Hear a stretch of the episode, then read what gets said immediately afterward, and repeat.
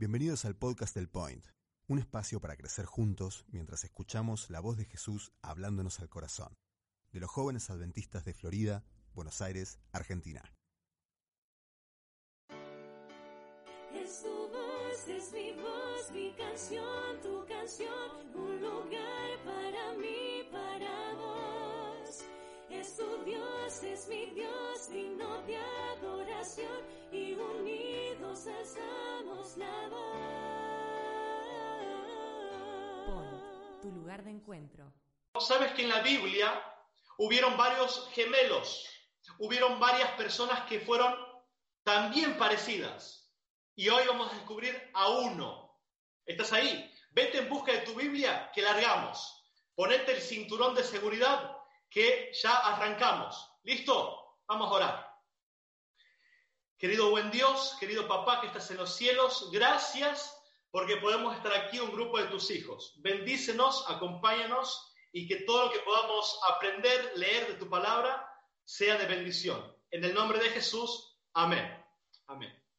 Si te pregunto algún caso de gemelos, porque la Biblia presenta gemelos, y me podrás decir Jacob, Esaú, ¿te acuerdas? Esto es en el Antiguo Testamento, los gemelos del Antiguo Testamento, Jacob y Esaú.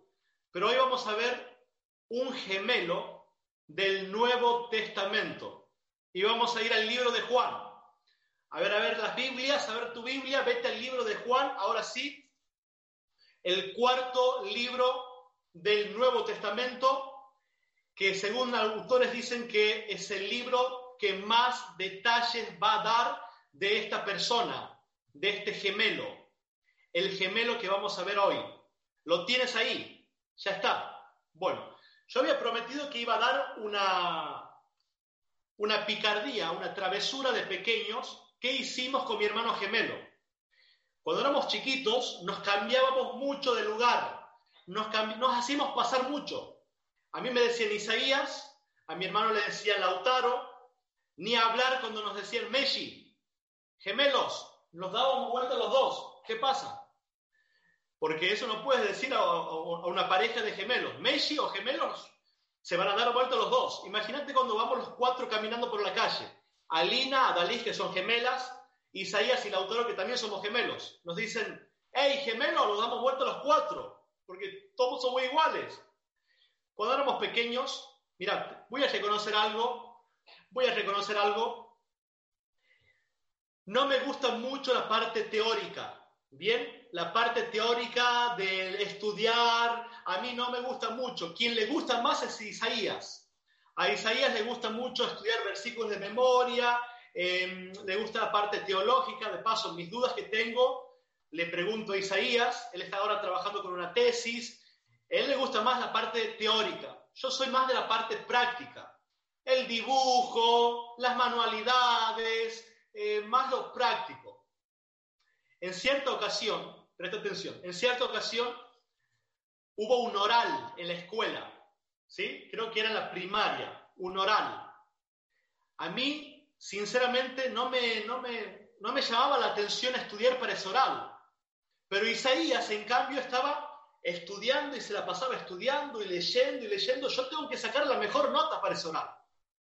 Y yo digo, bueno, lo voy a dejar para último momento a ese oral y después vamos a ver cómo, cómo sale, si, si me salva la campana en una de esas, vamos a ver. Llega el momento del oral y la verdad es que Isaías se había preparado de tal manera que a mí me daba vergüenza. Yo me había preparado muy poco. Estaba el profesor ahí tomando lista y en la lista Isaías está antes que Lautaro. Es decir, Isaías tendría que pasar antes de mí. Entonces, Isaías pasa, da el oral, excelente el tipo, empieza a desarrollar el tema, tanto que el profesor le dice, ok, listo, ya está, basta. Basta, vete, sentate, que tienes un 9. Un 9, bueno, Isaías feliz de la vida. Mientras que Isaías se va sentando, yo digo, bueno, eh, salvame Isaías. Yo no había estudiado nada, había estudiado muy poquito. Eh, vamos a hacer una cosa, digo, vamos a cambiarnos de lugar. No, Isaías me dice, no, no, no, no, no hagamos eso. Dale, dale, después te, te puedo dar unos alfajores, le digo. Después te doy unos alfajores y ahí te puedo eh, dar quizás algunos dulces, pero ayúdame en esta. Pasá por mí. Isaías dice, bueno, Isaías es muy noble, muy bonito. Y mi hermano gemelo pasa a dar el oral por mí. Entonces, Isaías pasa, nadie se había dado cuenta que nos habíamos cambiado de lugar, nadie se había dado cuenta que nosotros eran, eran, eran dos personas. Eh, Isaías pasa, da la lección y el profesor le dice, muy bien, excelente, vaya, siéntese que tiene un 8, que tiene un 8. A ver, eh, estábamos tan, tan felices, tan contentos que me había salvado él ese, ese día, que después obviamente le habías regalado muchas cosas ricas, dulces, porque me había salvado el pellejo, ¿no? La materia. Hoy vamos a hablar de un discípulo que fue gemelo, un discípulo que la Biblia narra y vamos a sacar dos enseñanzas, dos lecciones de el discípulo gemelo, el discípulo gemelo. Estás ahí con tu Biblia, vamos a ir al libro de Juan, Juan capítulo 11, vamos al libro de Juan capítulo 11 versículo 16 versículo 16. Dice la palabra de Dios, Juan 11, 16. Entonces Tomás, y este es el personaje de esta noche, entonces Tomás, llamado el gemelo o el dídimo, dijo a sus condiscípulos, vamos también nosotros a morir con él. ¿Qué significa esto? Mira, te pongo en contexto. Jesús había ido a predicar, Jesús había ido a evangelizar, se encontraba en Judea, él estaba allí tratando de hacer una caravana de la fe, estaba con mucha gente, mucha gente lo escuchaba, mucha gente estaba dispuesta a seguir sus enseñanzas, le estaba yendo muy bien a Jesús y a sus discípulos. Pero en mitad de esa trayectoria, de esa campaña de evangelismo, podemos decir hoy, llegan noticias de que había fallecido su mejor amigo, de que había fallecido Lázaro. Entonces le dicen a Jesús, Jesús, tenemos que, que volver para que tú puedas hacer un milagro con la vida de Lázaro. Y mira lo que dice el versículo 7. Juan, Juan capítulo 11, versículo 7, dice, después dijo a sus discípulos, volvamos a Judea, muchachos, le dice Jesús, vamos a Judea, vamos a volver, vamos porque hay alguien que necesita allí hacer algo. Versículo 8, los discípulos le dijeron, Maestro, Jesús, Hace poco los judíos intentaban matarte, apedrearte. ¿Y vamos a volver allá otra vez? ¿Cómo es que vamos a volver a un lugar donde no te quieren? ¿Cómo es que vamos a volver a ese lugar que los que la gente mala necesita verte muerto? A vos, Jesús, y a nosotros, tus discípulos. ¿Estás loco? Pero Jesús le dice, tenemos que volver, muchachos. No importa que no esté yendo bien aquí, pero allá hay una familia que nos necesita. Y aquí entra en escena alguien que se llama Tomás, llamado el Dídimo. En el, griego, Dídimo significa gemelo, mellizo, ¿ok? Si transliteramos esa palabra, Dídimo, al griego significa gemelo, no se habla mucho de Juan, de, perdón, de Tomás. No se sabe mucho, pero Juan va a hablar de su personalidad. Y muchos lo asocian a este discípulo, a Tomás, como un discípulo incrédulo. ¿Es así o no es así? Le dicen que Tomás, el discípulo incrédulo. Pero hoy vamos a ver otra característica de Tomás, y no necesariamente de incredulidad. Y mira lo que dice el versículo 16, y lo vamos a volver a leer. Versículo 16. Dice, Tomás le dice a Jesús y a sus compañeros, vamos también a morir contigo, Jesús. No queremos morir. No queremos morir. ¿Sabes qué? Yo no le diría, yo no le diría que fue el discípulo incrédulo. Yo quizás le diría que fue el discípulo pesimista. ¿Cómo es eso, pastor, que dice eso?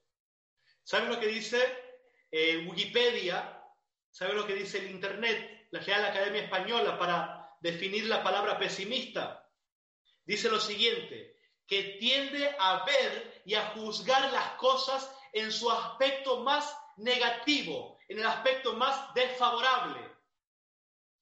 Aquí no estoy viendo a un Tomás decir, Jesús, aquí estamos, vamos. Estoy viendo a un Tomás decir, Jesús, no, no volvamos, no volvamos. Pero si es que volvemos, voy a morir también yo por ti. Voy a morir también yo contigo, Jesús. Esto me enseña y me dice que no solamente a Tomás se lo debe conocer como un discípulo incrédulo, sino también como un discípulo medio pesimista.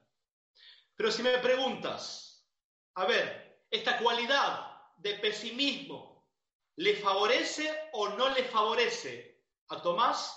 Yo te voy a decir que sí le favorece. ¿Cómo es eso? Y presta atención a lo que voy a decir. Yo prefiero tener de amigo un pesimista honesto y leal que tener de amigo a una, a una persona optimista, fanfarrona, que a la hora de la verdad se achique. ¿Estás aquí conmigo? Que en los momentos difíciles se lave las manos, un optimista que te diga, sí, te voy a acompañar, voy a estar con vos. Y me hace acordar, no por nada, a un discípulo, y sabes, sabes vos cuál es el discípulo que estoy hablando. Sí, Pedro. No quiero decir que Pedro fue fanfarrón, optimista, pero Pedro dijo, ¿qué dijo? Yo no te voy a negar nunca, Jesús. Pero a la primera de cambio, ¡pum!, lo negó. Yo prefiero tener un amigo pesimista, pero que sea honesto y leal. Tomás, Tomás el gemelo, decía, Señor, si, si matan a Jesús, que me maten también a mí, no me importa nada. Yo prefiero tener un amigo que sea pesimista, que me diga la posta, la verdad, pero que sea leal, que sea compañero. Te pregunto, ¿qué clase de amigo tienes? Esos amigos que te dicen, sí, sí, sí, te aplauden, te dicen, voy a estar con vos en todas, y en una enfermedad, en un problema familiar, en una baja que tengas, se lavan la mano y te desconocen. Yo no prefiero sus amigos. Es más, prefiero un pesimista que me diga las, las verdades, pero que sea honesto y leal. Y estas eran las características de este discípulo. Tomás, el dídimo, el gemelo. Señor, si te matan, si nos llegan a matar, yo estoy dispuesto a dar mi vida por ti. Y estaba convencido de eso. Y no todos los discípulos estaban preparados para sufrir por Jesús. Yo te pregunto, ¿estás preparado para sufrir por causa de Jesús? Te la dejo a la, pregunta ahí. Pero Juan relata otro acontecimiento, quizás el más famoso que nosotros podemos conocer, de Tomás, una escena que, que nos, nos dice mucho de la vida y de la personalidad de este discípulo, Juan, eh, Tomás, perdón. Vamos a Juan, vamos al libro de Juan, estamos aquí, vamos a abrir un poquito más la Biblia en el versículo 24, capítulo 20. Capítulo 20 de Juan, Vamos a abrir la palabra de Dios y aquí está nuevamente el discípulo Tomás. Y con esto voy a ir terminando. para dejarte la última lección de la personalidad de Jonás. Mira lo que dice allí.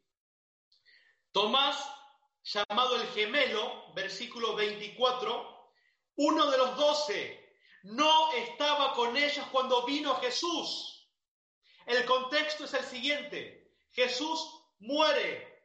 Jesús fue sacrificado. Jesús fue crucificado. Muere, pero después de un cierto momento Él resucita y se le aparece nuevamente a los discípulos. Pero cuando se le aparece a los discípulos, no estaba Tomás. ¡Wow! ¿Dónde estaba Tomás? ¿Qué pasó con Tomás? La Biblia no dice dónde estaba este gemelo. La Biblia no dice dónde estaba el Meshi. La Biblia no dice qué estaba haciendo, pero ¿sabes qué? Yo me imagino que Tomás estaba sufriendo, que Tomás estaba deprimido. Pero Señor, pero Jesús, te acompañé siempre, toda mi vida, estuve dispuesto a morir por ti. Y ahora, ¿qué pasa que no te veo? ¿Qué pasa que no apareces? Jesús, eh, Tomás no estaba con los discípulos. ¿Dónde estaba Tomás?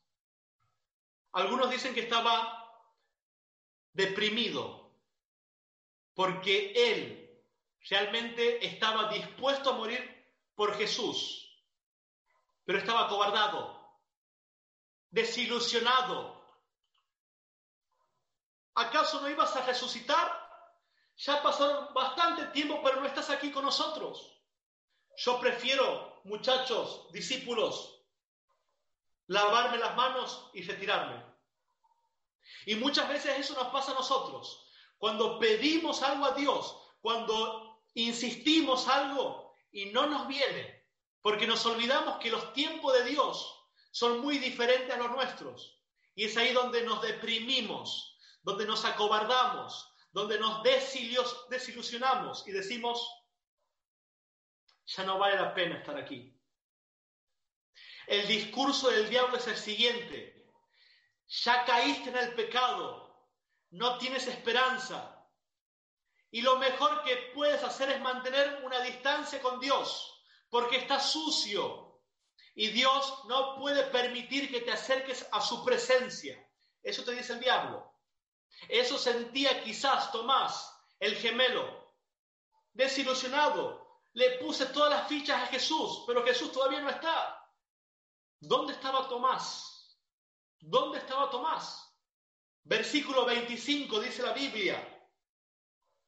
Cuando los otros discípulos le contaron, Tomás, hemos visto al Señor, él contestó, si no veo la señal de los clavos en sus manos y pongo mi dedo allí, mi mano en su costado, no creeré, no creeré. Si no veo las marcas de los clavos, no voy a creer. Había sido tanto la desilusión de Tomás que el fuego que él sentía, que esa pasión que hemos leído hace rato, de estar dispuesto a morir, de entregarse su vida, había sido tanta la, la depresión el bajón que él tenía que ya no creía en Dios, ya no creía en Jesús y quizás eso te pasa ahora. Te estás enfriando y te estoy hablando a ti, te estoy hablando a vos. Que de pronto te bautizas, predicas, estás en tu primer amor, hablas de Jesús y dices, yo incluso voy a predicarle hasta el Papa si tengo que predicarle. Yo incluso voy a estar aquí, me la voy a jugar por Jesús. No me importa que mis amigos me digan lo que quieran pero yo me la juego por Jesús, estoy dispuesto a hacer todo. Eso es lo que decía Tomás, el discípulo, el gemelo, el mellizo.